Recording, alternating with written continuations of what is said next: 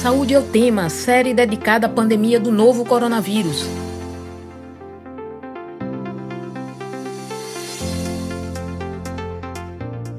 Olá, ouvinte da Rádio Universitária FM 99.9 MHz e Paulo Freire, AM 820 kHz. Receber suporte durante o tratamento do câncer é essencial para o processo de cura e melhoria da qualidade de vida. A promoção de ações da sociedade civil auxilia um paciente a encontrar o bem-estar em meio a um misto de sentimentos e uma rotina cansativa de cuidados. Além do mais, também contribuem para alertar sobre o diagnóstico e tratamento dos diferentes tipos de câncer. Por isso, Saúde é o tema fala sobre as ações da sociedade civil no enfrentamento ao câncer. Eu sou William Araújo, estudante de jornalismo da UFPE, e estarei com você nesta série especial do Saúde é o tema sobre a pandemia do novo coronavírus. Enquanto durarem as recomendações de distanciamento físico, vamos realizar o programa remotamente. Lembro que esta edição fica disponível no site radiopaulofreire.ufpe.br e nas plataformas de podcast. Nesta edição de número 30 do Saúde ao Especial Coronavírus sobre as ações da sociedade civil no enfrentamento ao câncer, vamos conversar com a empreendedora social, idealizadora e fundadora do Instituto Zen Câncer, professora de yoga e meditação com mestrado em microbiologia, Luciana Lobo. Seja bem-vinda ao Saúde ao Tema, Luciana. Muito obrigada, William. Bom dia para todos, para todas. Bom dia, Ângela. Nós agradecemos a sua participação aqui e também convidamos para a conversa a psicóloga, analista corporal e presidente do Grupo de Apoio e Autoconhecimento para Pessoas com Câncer, o GAPAC, Ângela Viana de Moura. Seja bem-vinda ao Saúde ao Tema, Ângela. Muito obrigado, bom dia a todos. É um prazer enorme estar abordando esse tema. Nós que agradecemos. É, Angela, você poderia começar apresentando o GAPAC? Pois não. O GAPAC é um grupo de apoio e autoconhecimento para pacientes de câncer e também para os familiares. Do diagnóstico, é, parece que não acomete só o doente, atinge toda a família. Então, a gente também acolhe os familiares do paciente.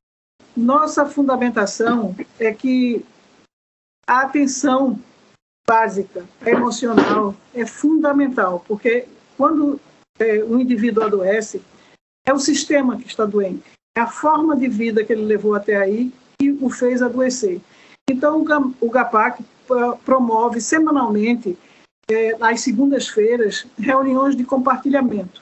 Cada um tem a oportunidade de contar sua história, ser ouvido, e ele próprio vai se rearrumando, ele vai se organizando à medida que ele tem que arrumar para se apresentar e contar a sua história.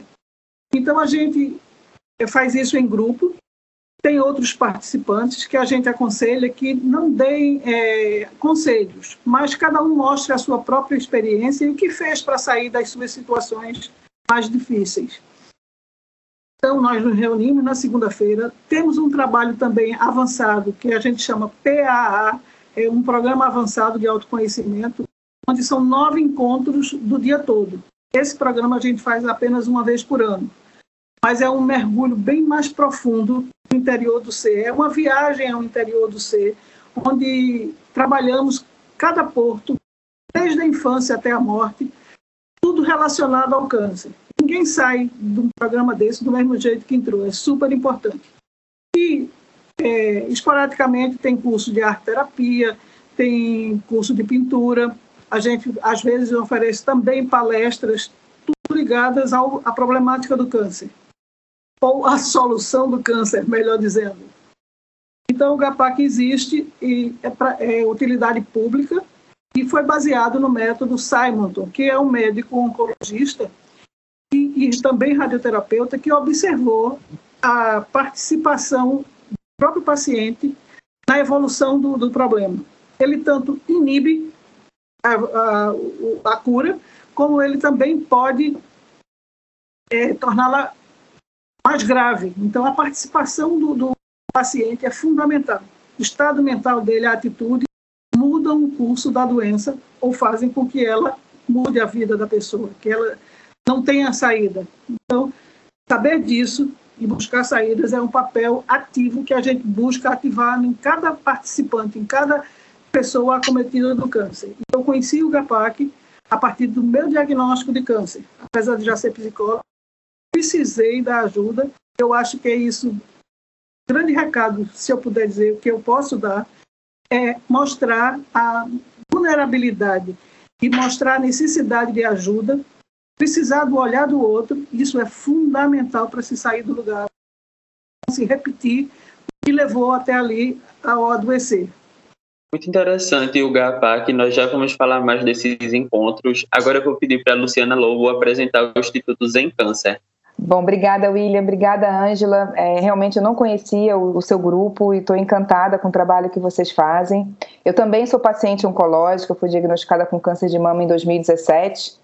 Eu sempre gosto de falar porque eu fiquei carequinha também. Esse cabelo aqui só demonstra que tudo é impermanente, né? Que tudo passa e que sem dúvida as práticas de autoconhecimento e as práticas de autocuidado são fundamentais durante e após o tratamento oncológico. Então, dessa minha experiência como paciente oncológica, por ter utilizado, ter me beneficiado das práticas integrativas e complementares, como yoga, meditação, reiki, florais, acupuntura, eu entendi que as mulheres e os homens, né, a nossa população de uma forma geral, não tinha acesso a essas práticas.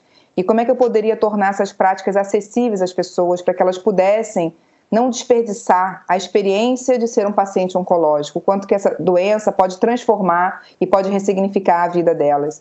E aí eu comecei com oferecendo, como eu já era professora de yoga e meditação, comecei oferecendo aulas gratuitas de yoga e meditação e outros voluntários foram se che foram chegando. A gente fundou então o instituto, né? O instituto ele é uma, hoje uma sociedade civil sem fins lucrativos e conta com uma rede de mais de 100 voluntários divididos em 21 práticas oferecidas para os pacientes oncológicos, que vai da yoga, meditação, comunicação não violenta, acupuntura, é, mindfulness, então são muitas práticas, e a ideia é que ele conheça essas práticas, e é claro, ele vai acabar se identificando com uma dessas práticas e vai levar isso para a vida, né?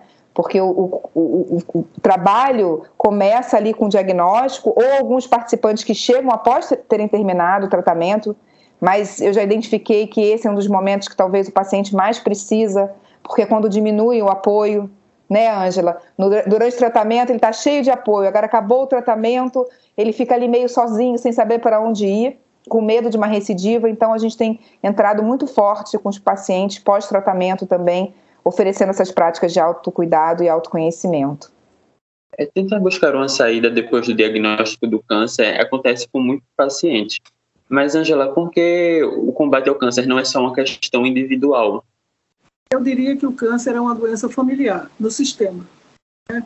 É, a epigenética hoje mostra que é, a neuroplasticidade, se você repete, repete e repete é, esquemas, padrões doentios, você vai perpetuar a doença.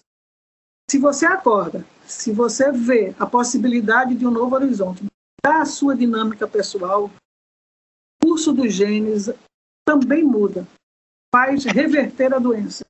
Por isso, quando Luciana falou, é uma parada obrigatória, eu só não diria que é, é, é o primeiro momento. É porque a gente perdeu essa, essa sensibilidade de sentir os sinais que nosso corpo vai dando. Porque, primeiro, nosso padrão de energia cai, é um primeiro sintoma. Depois cai o nosso funcionamento. Outro sintoma, que a gente vai empurrando com a barriga, até que a doença se instala. A doença se instala, é o, é o corpo é quase que ajudando você a sair disso. É, como se pare, olhe para trás, use o retrovisor para ver o que tá, não está mais lhe servindo. Então, é multidisciplinar. Primeiro, porque precisa do médico, precisa dos cuidados para o físico e precisa de um cuidado fundamental que é para as causas. Porque não adianta, é como se você tirar um peixinho do aquário sujo, limpar ele bem limpinho e tornar botar no aquário. Se você continua repetindo os mesmos padrões lhe fizeram adoecer, a doença volta. A doença volta. Você tem que acordar, como que diz o Matuto, acordar para Jesus e ver que não é por aí. É sentir o que lhe incomoda, acabar com essa dependência, que é uma característica do paciente de câncer, é um perfil de forte, que resolve tudo, que é, é o esteio da família, é um, como se fosse um codependente. Ele precisa dos dependentes, mas é mais para não olhar a própria vida. Então, quando ele usa, é como se fosse uma situação de manipulação. Ele usa o outro para se esquecer, para é, desvirtuar do seu curso, porque não tem coragem de enfrentar a vida. Então, essa parada, esse apoio emocional, eu não vejo outra saída para a cura do câncer. Tem que se parar, se olhar, é o momento do retrovisor para depois você passar primeiro e seguir em frente. Luciana, e para você, por que o combate ao câncer de mama, o combate ao câncer não é só uma questão individual? Uhum. Bom, acho que a Ângela já explicou super bem. Eu também, eu também é, compartilho da mesma opinião que a Ângela. Me identifico com vários pontos que ela falou ali. E é porque eu acho que, por exemplo, eu, eu, quando descobri o meu câncer, e eu falo muito da minha, da minha experiência pessoal, eu, tenho, eu tinha dois filhos pequenos, eu, é, um marido, eu venho de uma relação, eu até conto isso na minha história, de um marido muito parceiro, de muito amigo. Então, no meu livro, algumas pessoas leem o livro e falam, Luciana, eu fiz o mesmo protocolo que você, só não tive um marido parecido com o seu, sabe? Assim, nesse sentido do apoio, da parceria. E eu entendia também que, que não é que eu que não é que eu tinha que ser forte e valente durante o meu tratamento oncológico, mas a forma como eu passaria pelo tratamento também impactaria os meus filhos e meu marido, as pessoas à minha volta. Então, foi uma escolha pessoal minha não me vitimizar com o diagnóstico da doença. É, e eu acho que acontece em alguns casos de algumas pessoas também se vitimizarem no sentido do ganho da atenção que se instala em volta do paciente oncológico. No meu caso, eu, eu, tinha um prazer enorme, por exemplo, de ficar sozinha às tardes e fazer as minhas práticas de autocuidado, de autoconhecimento, porque eu entendia, por ter feito mestrado em microbiologia, que era uma desordem celular, é uma quebra da harmonia interna do meu corpo. Então, de alguma forma, eu precisava fazer um mergulho profundo dentro de mim. Todas as células do nosso corpo, sem exceção, trabalham para o bem-estar do todo, para o bem-estar do organismo dentro desse controle social, elas se dividem, elas se alimentam, sempre pensando nessa harmonia, né, no bem-estar do organismo. Quando acontece alguma coisa que quebra essa harmonia, quando uma única célula do nosso corpo adquire o comportamento de uma célula de vida livre, como é o caso de uma bactéria, por exemplo, ela se transforma numa célula egoísta, né, ou como eu chamo de célula rebelde. Então, isso era uma coisa que eu pensava assim: não, então eu estou lidando com as minhas células que saíram do estado de harmonia dela. Então, é algo que eu tenho que entrar, encontrar dentro de mim, olhar no retrovisor, entender o meu processo, o que, que eu fiz até agora, para poder devolver a harmonia do corpo. E eu lembro que uma das coisas que me incomodava, Ângela, que as pessoas falavam para mim assim: você vai vencer essa luta. Eu falei: não, peraí, mas eu não quero pensar que seja uma luta. Eu, eu amo todas as minhas células. Eu, eu até falo assim: assim como uma mãe ama todos os seus filhos, independente do comportamento deles, eu amo todo o meu corpo. Eu não rejeito nenhuma parte, nem as minhas células rebeldes, né? E essa forma de lidar com, a, com essa doença desse jeito impactou na relação né, da minha mãe com a doença, na relação dos, da minha família com a doença, na relação dos meus filhos com a doença, entendendo que a doença é uma doença como uma outra doença que precisaria ser tratada e a gente passaria por aquilo juntos. Então, eles entendiam também que tinham dias que eu ia estar bem após o tratamento e tinham dias que eu ia estar mais recolhida. Isso fazia parte também deles respeitarem o meu espaço. E sem dúvida, quando uma pessoa numa família adoece, a família inteira adoece. Né? E eu acho que os, e a família passa por isso juntos, né? Não é algo que você passa de forma individualizada. Angela, porque você estava falando sobre ser tão difícil parar, a Luciana estava falando que encontrar harmonia dentro de si. Por que a gente demora tanto para se autoconhecer e precisa de situações como essa para isso acontecer? É, eu sempre me pergunto isso. Onde é que se ensina quais são os traços da pessoa, quais são suas características, quais são os seus recursos e quais são as suas dores? Até que a gente pare para fazer isso e pedir ajuda a quem compete, isso a gente não aprende. Entendeu? Então, são todo, é um arcabouço de crenças que, limitantes são adoecedoras. É por isso que eu digo, o câncer é uma doença do sistema familiar. Não é por maldade, é, eu, eu reputo como desconhecimento. Então, uma série de coisas que são prioridades hoje para mim, por exemplo, aproveitando né, prioridade, é, é difícil quem se priorize esse perfil de câncer. É um perfil de doador, é um perfil que. É, e priorizar-se, é, para muitos, é egoísmo, é bonito, é saudável, não é cristão, entendeu?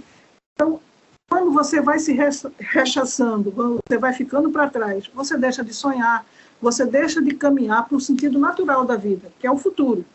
Então, dependências emocionais, crenças e uma série de, de, de crenças também em relação ao estigma da doença. Como é que a gente ouve as notícias de câncer? Morreu vítima do câncer. Eu, após ter lutado heroicamente, é, perdeu a luta contra o câncer. Então, a pessoa que não tem um diagnóstico de câncer, primeiro perde o chão. Pelo menos foi assim comigo. Sabe aquele negócio? Literalmente, eu vi o um mundo cinza na minha frente. Vi o um mundo cinza, é como se eu olhasse as coisas, vi uma lanchonete. Eu me lembro eu saindo do médico, vi uma lanchonete, vi uma música, tudo perdeu o sentido. Porque, na minha cabeça, a morte está ali, acenando para mim. A gente, todo mundo sabe que vai morrer um dia. Mas quando você tem um diagnóstico de câncer, para mim foi pesadíssimo, foi pesadíssimo, desestruturou. Então, assim, eu dou muita graça também aos apoios que tive, da... que ajudaram a passar esse momento de eu fiquei sem decidir coisa nenhuma. O que sugeriram, eu fui fazendo. E à medida, e assim, eu dou, hoje eu estou presidente do GAPAC, mas eu entrei lá como paciente uma fase dificílima, dificílima. E assim, desde que eu fui a primeira vez, e fui sem querer, fui levada para não, não contrariar filhos que viviam, faça isso, faça aquilo, faça aquilo outro, e eu sem querer, sem querer nada, eu fui. Aí eu digo assim, eu fui feito um cachorrinho na coleira, eu fui levada. Mas desde o primeiro dia eu vi a importância que isso teve para mim. Era coisa que eu não fazia, é coisa que normalmente pacientes não, não fazem. É falar de si, ter um espaço para si, se priorizar. Né? Então, a partir disso, eu fui me vendo de outra forma, fui entendendo onde eu estacionei, onde eu joguei minha âncora, né? o que eu precisava estar resgatando. A Luciana fala da, da se dá paz. Isso é fundamental. Porque, como eu comentei anteriormente, a primeira coisa que cai é o padrão de energia. Então, essas meditações, essas visualizações, é a base tratamento de câncer, porque você se coloca num padrão energético diferente, você viaja para o seu interior, você se acolhe. É o primeiro passo. Se aceita e depois começa a se indignar com tudo que você deixou de fazer. Aquela busca, devia ter é, vivido mais, visto o pôr do sol. Então você faz isso com você mesmo, vê tudo que você deixou para trás, tudo que você deixou de fazer. E é quando você se indigna que você pode jogar esse lixo fora, você pode se esvaziar para procurar um novo. O que é muito difícil também. Para mim, foi bem mais tarde do que você, Luciana. Eu tive câncer já com 50 e alguma coisa. Para não dizer a idade, viu? Mas tudo bem. eu já tive mais tarde uns filhos criados que era o meu objetivo de vida. E aí? Casaram todos, todos, graças a Deus, caminhando por perna, mas ficou vazio em mim. Então, uma das perguntas que Ana Baltar, que é, é coordenadora da equipe técnica do GAPAC desde a fundação, que o GAPAC existe já há quase 30 anos, ela me perguntou assim: e o que você gostaria de fazer? Parei e lhe confesso. Eu não sabia o que eu queria. Então, foi um processo de descoberta para eu ver, para as coisas começarem a surgir. Então, eu acho que um grande passo é você querer estar aberto para se procurar. É feita agulha no palheiro no, no início. Mas quando você está disposta a isso, você consegue. Luciana, tem pessoas que, assim como Angela, não estavam procurando, mas foram porque os filhos levaram. Não, a pessoa também não tem autoconhecimento. Como é o processo de acolhimento no Instituto Zen Câncer? Ah, obrigada pela pergunta. Eu só queria complementar, que quando a Angela falou, né, eu acho que isso foi, eu como já era professora, acho que de yoga e de meditação, já vinha nessa busca pelo meu autoconhecimento. É, a primeira coisa que eu fiz foi identificar quais eram os recursos internos, viu, Angela, que eu tinha para passar por tudo isso. Eu acho que isso é fundamental e a gente tem esses recursos internos. As pessoas à nossa volta ajudam, as pessoas à nossa volta nos apoiam, mas é quando a gente olha para dentro, a gente reconhece que a gente tem esses recursos, de repente aquela tempestade vai serenando e a gente vai encontrando uma calmaria dentro da gente, a gente encontra esse recurso para poder passar, né, por, por tudo isso. E, e as ferramentas estão lá. Então, esse processo todo de autoconhecimento, na verdade, está ajudando as pessoas a encontrar as ferramentas que elas já têm para passar. Esses grupos, eu acredito, e acontece isso no Instituto também, é uma forma que tem delas se organizarem, entenderem o processo dela, entenderem as ferramentas, como é que elas lidaram com isso, a partir da experiência do outro também. Né? Ela vai vendo muito das suas ações atitudes refletidas nas experiências também das outras pessoas. E, e como você disse, para mim, assim, a yoga restaurativa, que é o carro-chefe do Instituto Zen Câncer, é uma prática fundamental para você restaurar, regenerar esse processo todo que a gente vem de percebendo uma exaustão, um cansaço, uma diminuição da energia. E eu posso dizer isso para vocês porque o meu câncer se manifestou praticamente alguns meses após eu terminar o mestrado, que foi um período de muito estresse, onde eu fui além da minha capacidade intelectual, porque eu sou formada em turismo e eventos, e eu fui fazer uma faculdade de fisioterapia por conta da yoga mas me apaixonei pelas células no processo da fisioterapia, tranquei a faculdade, recebi um convite para o mestrado e fui fazer mestrado em microbiologia sem ter graduação na área. Então eu tive que, em praticamente seis meses, me graduar sozinha para poder passar na prova de seleção e em dois anos é, fazer um mestrado sem um conhecimento prévio daquele, daquela matéria. Então eu percebi, Ângela, que isso era uma característica minha, de me levar ao limite, sabe, assim, de assim, eu posso, eu dou conta, eu vou estudar, eu vou, eu vou conseguir fazer isso. E logo depois eu encontrei as minhas células rebeldes aqui, que realmente, se, se eu fosse elas, também se rebelaria contra mim mesma, né? pelo nível de estresse, de cobranças, de exigência. Eu acho que isso que acontece com as nossas células. O acolhimento do Instituto Zen Câncer passa por um núcleo de acolhimento mesmo. Então, hoje, quem quiser fazer parte do Instituto, a gente tem um telefone e tem um e-mail mas eu sempre indico o e-mail, porque dá tempo dos nossos voluntários se organizarem. O e-mail é acolhimento.institutosemcâncer.com.br. Ele é feito por pacientes oncológicos, pessoas que já foram acolhidas por outras pessoas, que já vivenciaram muitas das práticas que a gente oferece e sabem falar sobre o Instituto, sobre a filosofia do Instituto. Então, ela apresenta o Instituto Zen Câncer e aí envia um formulário onde a pessoa preenche e a partir desse formulário a gente pergunta se ela quer entrar para o nosso grupo de WhatsApp, onde todas as atividades são postadas ali. É um grupo onde não tem comentários, é só a gente posta os links do Zoom das atividades que vão tá, que vão, tando, vão acontecendo ali. E agora a gente está fazendo um desdobramento desse núcleo de acolhimento para o núcleo das madrinhas, porque a gente percebeu, Anjo, não sei como é que é com você, que muitas pessoas são levadas pela família a entrar para o instituto, elas entram, se inscrevem, mas ficam muito retraídas, têm uma certa dificuldade com esse ambiente online, não participam tanto das atividades. Então a gente quer entender por que, que ela entra no instituto e não está lá se beneficiando das, das práticas que a gente oferece. E essas madrinhas vão funcionar como aquela que, e aí, vamos para aula de teatro, vamos ali para para aula de, de educação, de atividade física, que a gente faz uns aulões de atividade física, né? Vamos participar para entender por que, que a gente não está conseguindo, durante esse momento da pandemia, ter uma adesão tão grande. Por que, que eu digo isso? Porque eu tenho hoje mais de 200 pacientes oncológicos cadastrados no Instituto e eu tenho uma média de 15, 20, às vezes no máximo 30 participantes nas atividades. Né? Eu esperava que eu tivesse pelo menos 50%, né? 100 pessoas fazendo as práticas, mas a gente não tem. É, Neide Maria Roque da Silva comentou que para ela também foi um choque quando recebeu o diagnóstico do câncer e até hoje trabalha com essa situação de olhar para nós mesmos. Angela, você gostaria de complementar como é o processo de acolhimento no GAPAC? É, no GAPAC tem um processo parecido com o que Luciana falou. A gente tem uma equipe é, de acolhimento, uma, são duas pessoas que fazem parte do CAPAC e fazem uma triagem no quadro da pessoa, do estadiamento, na situação física dela em que ela se encontra. Então, a gente tem isso e depois ela mesma se apresenta na reunião do compartilhamento, que é um grupo que a gente se reúne em círculo, toda a equipe participa, tem um que coordena a cada vez, mas é, todas participamos durante o processo. É, essa dificuldade que Luciana falou, a gente tem muitos inscritos também, mas a manutenção, a participação constante não é uma característica, eu acho que do paciente oncológico, não sei.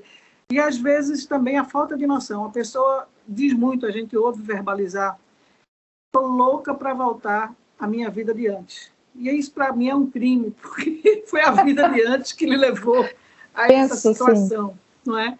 Então, abrir mão de recursos que lhe melhoram, que lhe fazem você se olhar tipo drone, você passa a se observar, é como a expansão da consciência. Então, é, alguém, muita gente diz a mim, você é voluntária? Por que, que você faz tanto? Não é caridade não, nem é altruísmo. Eu aprendo a cada medida que eu vou pesquisar, eu vou buscar, eu participo das vivências. Quando não sou eu que estou dirigindo, eu usufruo do trabalho das minhas amigas. Então, assim, eu acho que é fundamental você. É como se. Hoje, luz acesa não é obrigatório, então a vida nos impõe isso. A gente tem que constantemente se olhar, se olhar, se avaliar. Isso não quer dizer que depois que a gente frequenta um grupo de apoio emocional, não quer dizer que a gente aprendeu tudo. Não, a gente vai dar passos para frente, vai dar uma ré, mas a gente ganhou uma capacidade. A gente não volta mais ao estágio anterior. A gente tem a capacidade de se ver. Então é importantíssimo a atenção dos cuidados. Hoje, o Saúde é o tema especial coronavírus fala sobre as ações da sociedade civil no enfrentamento ao câncer. E para falar sobre isso, recebemos a empreendedora social, idealizadora e fundadora do Instituto Zen Câncer, professora de yoga e meditação com mestrado em microbiologia, Luciana Lobo, e também a psicóloga, analista corporal e presidente do Grupo de Apoio e Autoconhecimento para Pessoas com Câncer, GAPAC, Ângela Viana de Moura. Por conta das recomendações de distanciamento físico, o programa acontece de maneira remota.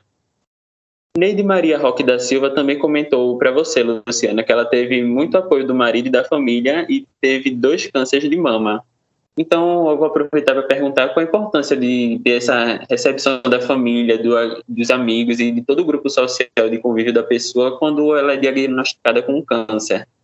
Olha, cada um cada um experiencia, né? É, a forma como a gente percebe o mundo vai depender muito das crenças limitantes que a gente tem, né, Ângela? Das nossas experiências passadas, dos nossos filtros, como é que a gente percebe. Então, eu percebo uma situação diferente da Ângela, mas eu estou vendo que, assim, no caso da Ângela, estou percebendo várias situações iguais à Ângela, mas cada pessoa percebe uma situação de uma forma diferente, de acordo com seus filtros, de acordo com as suas crenças limitantes, com as suas experiências de vida.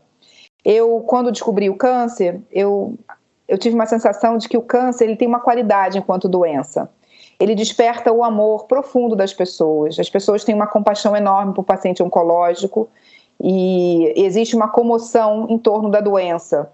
Ah, fulano está com câncer. É, é, é, é uma comoção uma, uma, uma, certa empatia e compaixão e um certo medo também que eu venho trabalhando no Instituto para a gente desmistificar a palavra câncer, porque as doenças que mais matam ainda são as doenças coronárias. E nem por isso as pessoas têm medo de falar, olha, não pronuncia coração que o coração mata.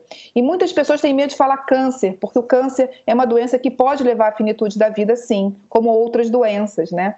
Aí eu sempre falo assim, olha, se você tem medo de pronunciar a palavra câncer, imagina quem está com câncer como isso fragiliza ela. Então a gente tem que falar com o câncer. Olha, não fala assim, é porque é a sua doença. Não, o seu câncer, o câncer, a doença que você desenvolveu, tem nome. E a gente tem que perder o medo de falar, de pronunciar né, essa situação. Então, com relação à família, assim, o, o processo do meu marido, da aceitação dele, do trabalho que, que assim, eu acho que foi assim fundamental para o meu processo, para o meu entendimento é, daquilo que eu estava passando, daquilo que eu estava experienciando com a família. E a questão do amor profundo que eu digo, é, uma vez uma, eu falei isso numa live minha e uma pessoa comentou: oh, desculpa, eu não consigo ver amor nenhum no câncer. Então, essa é a visão dela. Né? Eu, enquanto paciente, quando eu recebi o diagnóstico, eu, eu, eu percebi uma rede amorosa à minha volta e entendia é, que o câncer realmente despertava esse amor das pessoas. E eu me senti muito amada durante esse processo todo. É como se eu consigo ver assim do micro ao macro, por exemplo. Lembra quando eu disse para vocês que uma célula de câncer é uma célula rebelde? Que ela saiu do processo de harmonia social do nosso sistema biológico? É como se eu, Luciana, tivesse sendo acolhida por todos os indivíduos à minha volta, que também são células, que formamos um corpo social, um organismo social. É como se todo mundo, vem cá, Luciana, vamos voltar para a harmonia aqui do sistema. Foi assim que eu me senti, viu, William? É, mas isso é muito pessoal, assim, é muito da experiência de cada um. Angela, gostaria de complementar sobre o apoio social quando a pessoa é diagnosticada com câncer?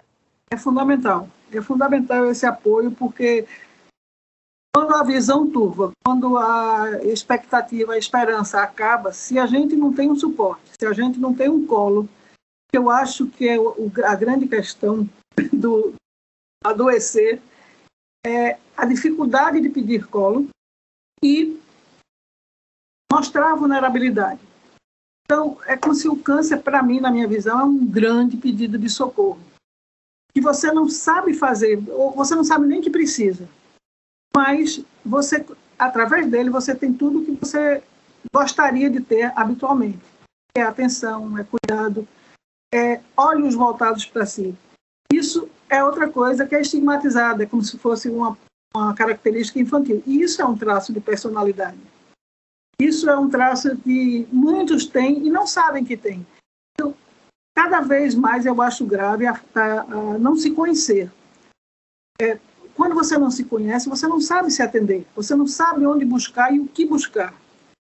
Então, na fala de Luciana, é, ela vê nas pessoas esse pedido de harmonia, de é uma forma diferente de dizer o que eu estou dizendo. Eu talvez é, dei o colo que tinha que ter dado aos meus filhos e ele quando saiu e aí? Quem vai. É, não é que eu quisesse eles de volta, muito pelo contrário, porque eu acho que tem tempo para tudo. Não é saudável, cada um tem que caminhar a sua própria vida. Mas a gente é uma fase que a gente também precisa se preparar. Um ciclo novo, e para mim foi difícil enfrentar. Porque eu me afunilei, eu vivi para isso. Então, assim, câncer, é, a gente tem que procurar, cada um é individual. A resposta é, a mensagem que o câncer tem para cada um é diferente. Então, a gente tem que aprender a entender o que é que a gente está buscando com aquilo. Se mais harmonia, se mais visibilidade, se mais atenção. É, o medo de perder, de ser abandonado, rejeitado, está tão. A gente tem que ver as nossas dores para aprender a suprir.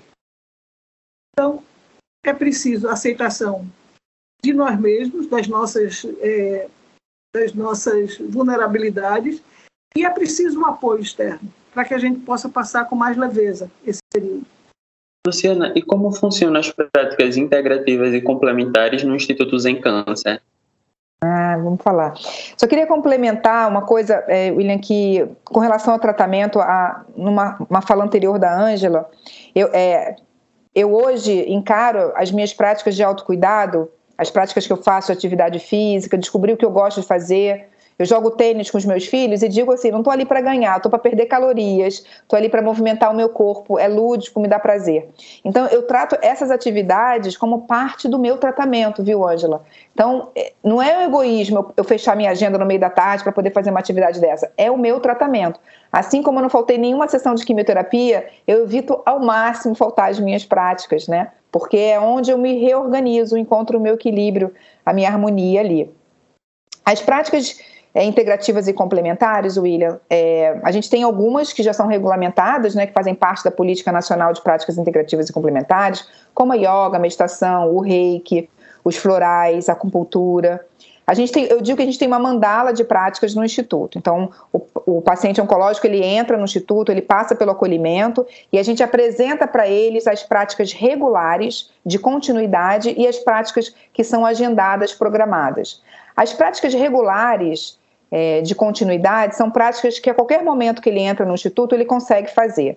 É claro que se hoje entrarem 100 pessoas, a gente talvez não consiga absorver. Mas geralmente entra uma, duas por semana, às vezes três, às vezes tem semana que não entra nenhum paciente novo. São práticas de reiki, à distância, prática com os florais. E as iogas todas. Todas as aulas de yoga que a gente tem são abertas e não tem número de limite de participantes. Agora, a gente tem algumas outras práticas, como, por exemplo, Mindfulness, que é um programa de oito semanas. A gente tem um núcleo desse, desse programa, que é feito por uma psicóloga, Maria Alice Maranhão. Então, ela oferece, de tempos em tempos, um grupo para pacientes oncológicos. Ele se inscreve, quando tem uma programação, a gente divulga o link, os participantes se inscrevem, e aí eles podem fazer o grupo de oito semanas. É, comunicação não violenta, que não faz parte da Política Nacional de Práticas, mas eu identifiquei, Angela, que é fundamental para o paciente oncológico, porque ele precisa trabalhar tanto a fala dele quanto a escuta. Porque normalmente a gente acaba tendo estresse durante o processo do tratamento, porque a pessoa não sabe o que fala para gente, e a gente também não sabe o que fala para a pessoa. Então, se a gente puder trabalhar essa fala mais empática, essa escuta mais empática da comunicação não violenta, vai evitar que o paciente oncológico tenha mais estresse de relacionamentos durante o tratamento. Eu ouvi barbaridade da minha família, porque as pessoas não sabem o que, que falam para o paciente oncológico, né? Então, é fundamental, eu acho, a comunicação não violenta para o paciente oncológico. E aí é isso. A gente explica, normalmente, William, a gente faz uma palestra com o coordenador do núcleo, apresentando essa prática, e aí, após a palestra, a gente libera o formulário para as pessoas que querem, queiram fazer. A ideia do Instituto é uma degustação de práticas. Então, algumas práticas são práticas que eles vão fazer por um tempo, reiki, são 12 atendimentos de reiki. A gente reavalia se a pessoa está em tratamento ainda, se precisa estender. A mindfulness são oito semanas. A gente tem um núcleo de atividade física chamada movimentação humana, que a gente abre a cada três meses. São 12 pacientes oncológicos que recebem gratuitamente 10 atendimentos com personal trainers. As, são teleatendimentos que são feitos com o profissional de educação física e o resultado é incrível. Após 10 dias, o paciente oncológico melhorou funções, ele consegue se movimentar melhor, é, consegue trabalhar melhor em casa, donas de casa conseguem fazer melhor o serviço em casa porque melhor, melhorou o movimento, as articulações ficaram mais lubrificadas. E aí, após 10 atendimentos, essa pessoa não quer parar de fazer atividade física. Aí ela vai começar a andar no bairro, ela vai procurar uma academia. Então, a ideia do Instituto é, é iniciar esse processo de autocuidado através das práticas também. Angela, como funcionam os encontros semanais no GAPAC? GAPAC a gente funciona de 9 ao meio-dia, com quem chegar. Inscrito ou não, entra. Entra e a gente, se não tiver nenhuma, não um tempo hábil antes para que se explique, a gente acolhe, recebe e explica depois e faz as anotações que são necessárias. A GAPAC a gente usa muito visualização criativa, relaxamento e normalmente a gente pequenos textos motivacionais ou de, re, de reflexão para motivar as pessoas. Apesar de que esses textos servem muitas vezes de mote e às vezes a pessoa traz a questão do dia. E quando um leva, leva uma questão sua do dia, os outros todos parece que acompanham e falam também sobre o mesmo tema. É muito interessante, a gente reforça no final, faz um relaxamento final para que a pessoa saia mais leve. E no grupo avançado, a gente usa diversas técnicas, desde escrita, de comunicação também é trabalhada, é, argila, teatro, tudo para facilitar a expressão paciente, que não é fácil. A gente fala assim, compartilhamento, na reflexão, né, nas coisas todas, mas certas verdades, certas coisas às vezes a gente precisa de uma forma usar os dois hemisférios da fala, né, que é o direito, e o esquerdo, que são as expressões. Então a gente tem escultura com boneco, a gente tem vários recursos que possibilitam a expressão, a esse mergulho mais profundo. É, e em relação a esse trabalho avançado, a gente mantém, depois desses nove dias de encontro todo, a gente mantém é, um grupo que é chamado Fortalecer. É para esse grupo que foi mais trabalhado, é como se fosse tivesse um conhecimento maior do que os que estão chegando a todo momento. Então a gente mantém esse grupo unido. Cada um que fez o fortalecer continua é uma vez por mês. A gente mantém unido esse grupo durante todo o tempo. Luciana, as práticas integrativas também ajudam para que a pessoa não desista do tratamento? Olha, eu não tenho nenhum estudo relacionado com, com isso, né? As práticas elas integram e complementam. A gente, às vezes, chegam pessoas com ideias mirabolantes tratamentos alternativos, né? Que são realmente alternativos ao tratamento médico. Por isso que o nome mudou para práticas integrativas e complementares. Não é mais uma alternativa. Então, é, a gente de forma alguma. A pessoa faz o tratamento dela convencional. Eu mesma sou um exemplo disso. Fiz 16 ciclos de quimioterapia, 30 de radioterapia. Ainda vou fazer mais seis anos de hormonioterapia, já estou fazendo há quatro anos de hormonioterapia, então eu acredito na medicina e sigo a medicina, confio no meu oncologista, mas faço tudo que eu posso para poder manter as minhas células saudáveis, né? Para poder cuidar, para que eu aguente esse tratamento, que é um tratamento pesado. E O único caso que eu conheço assim foi de uma pessoa que teve uma recidiva e ela chegou para mim com uma recidiva e comprou meu livro e leu meu livro e ela mandou um depoimento para mim agradecendo que a partir de ter lido meu livro ela decidiu fazer novamente o tratamento. Ela tinha decidido que ela não ia fazer o tratamento, que ela estava cansada do primeiro processo e ao ler o meu livro ela resolveu é, fazer novamente o tratamento, só que dessa vez ela ia complementar com as práticas integrativas e complementares. Ela ia incluir yoga, ia incluir meditação. Da primeira vez ela não fez nada, só o tratamento. E é muito duro, né, Ângela? Porque muitas vezes essas mulheres fazem esse tratamento pesado e vão para casa e não tem uma prática que ajude elas a lidarem com os efeitos colaterais. Desde a depressão química, que é um efeito colateral forte, que bate, dois, três dias depois da quimioterapia, você fica deprimida mesmo. E precisa muito autoconhecimento para você entender que você não é uma pessoa deprimida. Eu nunca fui deprimida, então eu sabia que aquela depressão era química circulando no meu sangue. Então eu dizia para mim: hoje você não precisa pensar em nada, hoje você não precisa fazer nada, hoje se permita. Né? Se permita ficar deitada, ficar recolhida. E é claro, eu ficava atenta. Se isso se prolongasse por uma semana, talvez eu precisasse de um acompanhamento médico, mas como passava. Então, eu acho que é isso, William, não substitui de forma alguma, viu? É, Angela, no GAPA vocês também oferecem visitas domiciliares e hospitalares para os pacientes que não estão podendo ir. Essas visitas ainda estão acontecendo mesmo durante a pandemia? E o que, é que acontece nessas visitas de diferente? Olha, é, existe a equipe, a equipe que dá assistência a quem acolhe os pacientes também visita e só que com a pandemia eu acho que até as internações de fato diminuíram. Né? Só em casos extremamente graves é que se faz, mas realmente houve um decréscimo. Mas a gente continua fazendo por telefone, nosso trabalho é, por Zoom, a gente fica estimulando as pessoas a participarem em relação a, a você falou ao tratamento físico, esse a gente dá todo o apoio, todo o apoio, porque não é uma seara que a gente atue, entende? E, e, e como pessoa, inclusive, que participou, a gente sabe da importância. Mas todas as práticas integrativas, elas. O que é que você lê nas entrelinhas dela?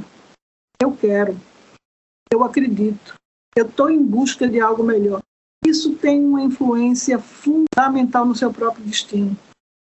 E é essa atitude positiva que melhora o seu sistema imunológico. Então, assim, meus parabéns a Luciana por tanta prática bonita, tanta coisa que é, reestrutura, equilibra. E isso é que traz a cura. Você é, tem de volta o seu padrão energético mais elevado, que é o caminho da cura. E assim, é quando você se equilibra, a gente fala muito que a frequência da cura é a alegria. Isso você só encontra na paz, na escuta, na serenidade. Tudo é importante. É o físico e é o emocional caminhando junto. Exatamente. Todas as partes têm que estar bem, né? Para que o todo possa estar bem, né, Angela? É, verdade. Alguém comentou que você trata como meu câncer, enquanto a pessoa trata como o câncer que eu tive. Você também falou no, logo no início também que não tratava o câncer como uma luta. E qual é a diferença que isso faz durante o processo? Eu achava muito estranho, William, eu estar em luta contra, contra as minhas próprias células, sabe? Existe, eu, eu acredito na inteligência natural do meu corpo, que existe um equilíbrio natural interno, que é feito pelas minhas células imunes, do sistema imune, com as minhas células. Existe um controle natural ali. É, quando uma célula não está bem, por exemplo, existe um mecanismo natural de morte programada, que é um mecanismo de apoptose da célula, né? As células de câncer silenciam esse mecanismo e se tornam imortais, elas não querem morrer, elas não entendem que elas, que elas na verdade, são células imaturas, porque elas vão crescer, se, se reproduzir, vão invadir outros tecidos e vão matar todo o organismo. Então, para mim, não funcionava assim, pensar que meu corpo estava em luta. Quando as pessoas falam, você vai vencer essa luta. Era uma energia que eu não queria internamente. A energia que eu queria dentro de mim era uma energia de harmonia, de amor, de acolhimento. Eu queria me acolher, me amar profundamente em todos os níveis e, e aceitar todas as minhas partes, incluindo as partes que tinham adoecido. Então, essa era a minha conduta. Eu não tenho, eu não tenho relação nenhuma difícil com a palavra câncer. Eu, aqui em casa a gente tem, a gente até ri, eu meus filhos e meu marido, porque quer matar alguém num filme, mata de câncer, né? Você está vendo um filme com as crianças, o pai, a mãe do super-herói morreu, morreu de câncer. O super-herói tem uma doença, ele tem câncer. Então, o câncer está muito no, no, no subconsciente da população como uma doença que mata, como finitude. E hoje o câncer já é uma doença que pode se tornar uma doença crônica. Então, pessoas que têm câncer estão aí com uma sobrevida enorme, como quem de repente tem uma doença do coração, morreu, infartou e não teve tempo de ressignificar nada. Eu sempre digo, quando eu descobri o câncer, tudo que eu queria era ter mais tempo para criar boas memórias, né, memórias emocionais nos meus filhos. Ele tinha seis anos. Eu imaginei, se eu morrer agora, quando tiver 20, não vai lembrar de mim. Eu, eu, eu, comecei a imprimir todas as fotos que eu tinha de viagens com eles, né? Se alguma coisa der errado no tratamento, eles têm lá alguma coisa material para lembrar da mãe. E eu queria só tempo, tempo de viver com eles. E o que, que aconteceu comigo? De lá para cá, o tempo que eu passo com eles tem uma qualidade de tempo que não tinha antes. Então, cada dia que eu vivi após o meu diagnóstico é um tempo com mais qualidade, com mais amor. É como se, se a vida ficasse com mais brilho. Não que ela não tivesse antes, é que eu não pensava sobre a finitude. Então a vida é muito preciosa. Cada dia que a gente tem é um dia que nos foi dado. A gente tem que viver esse dia, porque ele nos foi dado, é um presente.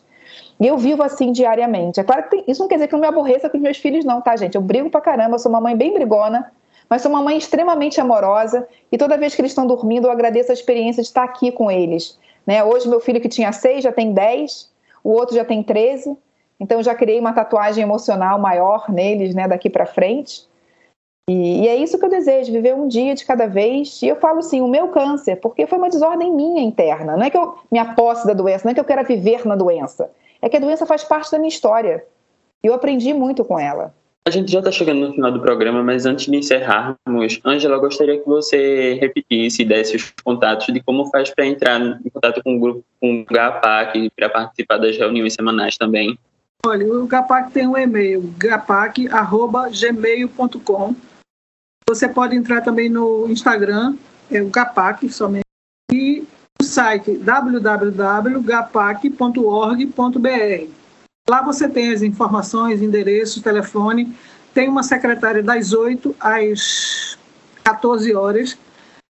No momento, talvez ela só esteja pela manhã, porque a gente passou por uns problemas fechada a sede, a gente está reabilitando a sede, porque teve infiltração, chuva, essas coisas todas. Então ela tá, está indo agora mais pela manhã. Mas através do site, do e-mail, a gente continua vendo, continua, a gente dá um retorno para essas pessoas. É importante lembrar que GAPAC se escreve com dois A's, né? Para o pessoal não confundir é. na hora que for colocar. É, Luciana, você poderia dizer as redes sociais do Instituto Zen Câncer, como faz para entrar em contato com vocês? Inclusive, tem até uma pergunta de como faz para comprar o seu livro, onde é que a gente encontra? Foi a Madalena que fez do GAPAC. Ah, aqui, ó. Ah. Bom, eu queria primeiro, primeiramente, queria disponibilizar um livro para vocês da Rádio Universitária. Se vocês quiserem promover um sorteio, a gente se fala depois pelo WhatsApp e aí eu mando um livro, um livro para sorteio para os alunos aí que, que queiram, que tenham interesse. O, o, o livro está sendo vendido pelo site da própria editora, que se chama Autografia. Site, é, o nome da editora é Autografia, tem lá o livro, e no site da Amazon também. Infelizmente, eu sou uma, uma, uma, uma escritora, né, uma, é, não muito conhecida, então assim, a publicação do livro fica caro, o frete fica caro. Então, peço desculpas que o frete é meio caro mesmo, então não tem muito jeito, mas tem a opção online dele que você pode comprar online como e-book no site da Amazon. Tá bem legal o livro, eu escrevi em parceria com a Bruna Condini, que é uma amiga e jornalista. Ela me ajudou a colocar o melhor da minha história no livro, fazendo perguntas que, que trouxeram o leitor para a história junto comigo. Eu queria agradecer muito, William. Eu só queria mencionar aqui o, o, a rede Inspire Ser, porque eu só estou aqui hoje porque a Karina, a Karine Cidade é, me indicou para estar aqui hoje com vocês e, e, ela tem uma rede linda também que fala sobre é a questão de, é, da mulher, né, do câncer e do mercado de trabalho. Como é importante também falar sobre é, como é que funciona o mercado, como é que fica o mercado de trabalho, como é que fica a mulher depois que ela tem o câncer, né? Então, um trabalho lindo que eles fazem. É, ela é coach também. Só queria agradecer aqui, deixar registrado o agradecimento. Que sem a Karine eu não conhecia vocês, não conhecia a Ângela. Então, foi um prazer. Eu queria agradecer hoje pela participação de vocês aqui no Saúde é o Tema. Agradeço a empreendedora social, idealizadora e fundadora do Instituto Zen Câncer, professora de yoga e meditação com mestrado em microbiologia, Luciana Lobo. Muito obrigado pela participação hoje, Luciana. Obrigada. Também agradeço a, também agradeço a psicóloga, analista corporal e presidente do Grupo de Apoio e Autoconhecimento para Pessoas com Câncer, o GAPAC, Ângela Viana de Moura. Muito obrigado, Ângela. Eu lembro a você que fazer consultas e realizar exames periodicamente ajuda a diagnosticar, a diagnosticar o câncer de maneira precoce. Então aproveite que no mês de outubro muitas prefeituras oferecem mais exames de mamografia e vá fazer. Para mais informações, consulte a Secretaria de Saúde do seu município. O Saúde é o tema fica por aqui. Se você já pode se vacinar, vá logo. E mesmo se você já foi vacinado, continue seguindo as medidas de prevenção. Esta edição do Saúde é o tema fica disponível no site radiopaulofreire.fpe.br e nas plataformas de podcast. A produção e o roteiro deste programa foi dos estudantes da UFPE, eu, William Araújo e Karina Barros, de jornalismo, e Eberto Martins, de comunicação social do Centro Acadêmico da Agreste, sob orientação da professora Ana Veloso. Nas redes sociais, as estudantes Sinara Maíra, de jornalismo, e Maria, de rádio, TV e internet sob orientação da professora Cecília Almeida. Coordenação de transmissão e streaming e edição de podcast, Felipe Novaes. Tchau e até o próximo Saúde ao Tema.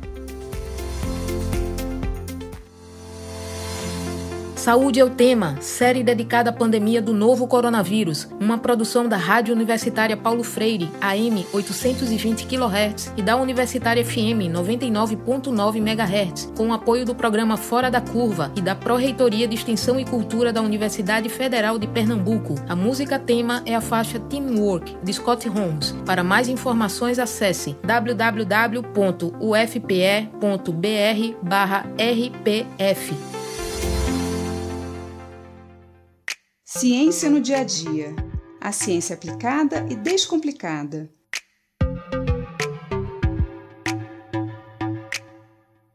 Outro dia, eu estava cortando cebola, daquelas bem ardidas, sabe? E é claro, desandei a chorar. Aí eu fiquei me perguntando: por que a gente chora quando corta cebola? Aliás, que é feito a lágrima? E por que a gente chora? A lágrima é um líquido composto basicamente de água. 98% da lágrima é água. E também tem mais algumas substâncias que são produzidas pelo nosso corpo. Nós produzimos as lágrimas nas glândulas lacrimais, que ficam na parte interna das nossas pálpebras, naquele cantinho externo de cada olho.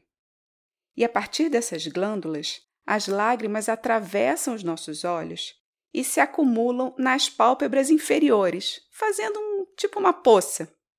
Dali, elas entram nos canais lacrimais, através desses furinhos que nós temos no cantinho interno dos nossos olhos. Os canais lacrimais, eles descem até a nossa cavidade nasal. E é por isso que quando choramos, o nosso nariz também começa a escorrer. As lágrimas têm a função de manter os nossos olhos sempre lubrificados e também de remover qualquer partícula estranha e irritante. E elas também conseguem combater algumas bactérias, ajudando no nosso sistema imune. Mas existem tipos diferentes de lágrimas que são produzidas em situações bem específicas. O primeiro tipo é aquele que chamamos de lágrimas basais. São aquelas que são produzidas o tempo todo para manter a córnea umedecida. Esse tipo de lágrima é composto basicamente por água, sais minerais e algumas substâncias antibacterianas. Existem também as lágrimas de reflexo, que são produzidas quando alguma partícula ou gás entra em contato com os nossos olhos. E é o que acontece quando cortamos cebola. A cebola absorve enxofre e transforma em óxidos sulfúricos, que é o que dá aquele sabor e odor bem característicos. E quando nós cortamos a cebola, nós rompemos as suas células, e aí algumas substâncias são liberadas. Essas substâncias que acabam reagindo com esse óxido sulfúrico formam um ácido, que é bem estável e logo se transforma em um gás. E esse gás, quando entra em contato com a água da superfície dos nossos olhos, forma um outro ácido bem conhecido, que é o ácido sulfúrico. A concentração do ácido sulfúrico que se forma nos nossos olhos é bem fraca, mas é suficiente para causar aquela ardência. A reação do nosso corpo, então, é produzir lágrimas. Esse ácido ele é captado pelas terminações nervosas da nossa córnea, que levam essa mensagem até o cérebro. Dali sai o comando para as glândulas lacrimais produzirem as lágrimas. E esse processo acontece com qualquer corpo estranho que entra em contato com os nossos olhos e tem a função justamente de limpá-los, removendo qualquer coisa que esteja incomodando ou irritando. Mas no caso da cebola, quanto mais lágrimas produzimos, mais ácido será formado a partir dos gases e pior será a sensação. Por isso, o ideal é deixar a cebola na geladeira, porque com a temperatura mais baixa, esses gases que a cebola libera ficam menos voláteis. Então, uma menor quantidade desses gases entrará em contato com os nossos olhos. Eu já testei e funciona. Outra alternativa é molhar a cebola antes de cortar, porque aquela água que fica na superfície da cebola vai começar a reagir com os gases e aí formar o ácido antes que ele chegue aos nossos olhos. As lágrimas de reflexo também são produzidas quando comemos algo picante, como pimenta, mostarda ou gengibre, e também quando bocejamos ou tossimos. Nós temos também um terceiro tipo de lágrima que são as emotivas. E até onde nós sabemos, os humanos são os únicos que produzem lágrimas emotivas. São os únicos mamíferos que choram.